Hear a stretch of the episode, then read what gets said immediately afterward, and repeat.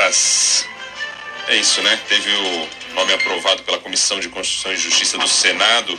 Foi por 21 votos a 6 a recondução dele para o cargo de Procurador-Geral da República. Antes da votação, ele foi submetido a uma sabatina que teve seis horas de duração. Ainda precisa ter o nome aprovado pelo plenário principal do Senado, mas foi bem tranquila, viu? A, a sabatina na CCJ hoje.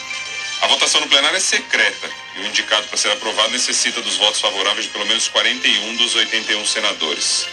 Ao que parece, do jeito que foi, vai. Se é que me entendem. Aos senadores, ele disse que não tem alinhamento com o presidente Jair Bolsonaro, fez críticas indiretas ao ex-procurador-geral Rodrigo Janot, afirmou não criminalizar a política e criticou vazamentos, a força-tarefa da Operação Lava Jato, a espetacularização de inquéritos. Aí nessa parte os senadores gostaram. E ponto final.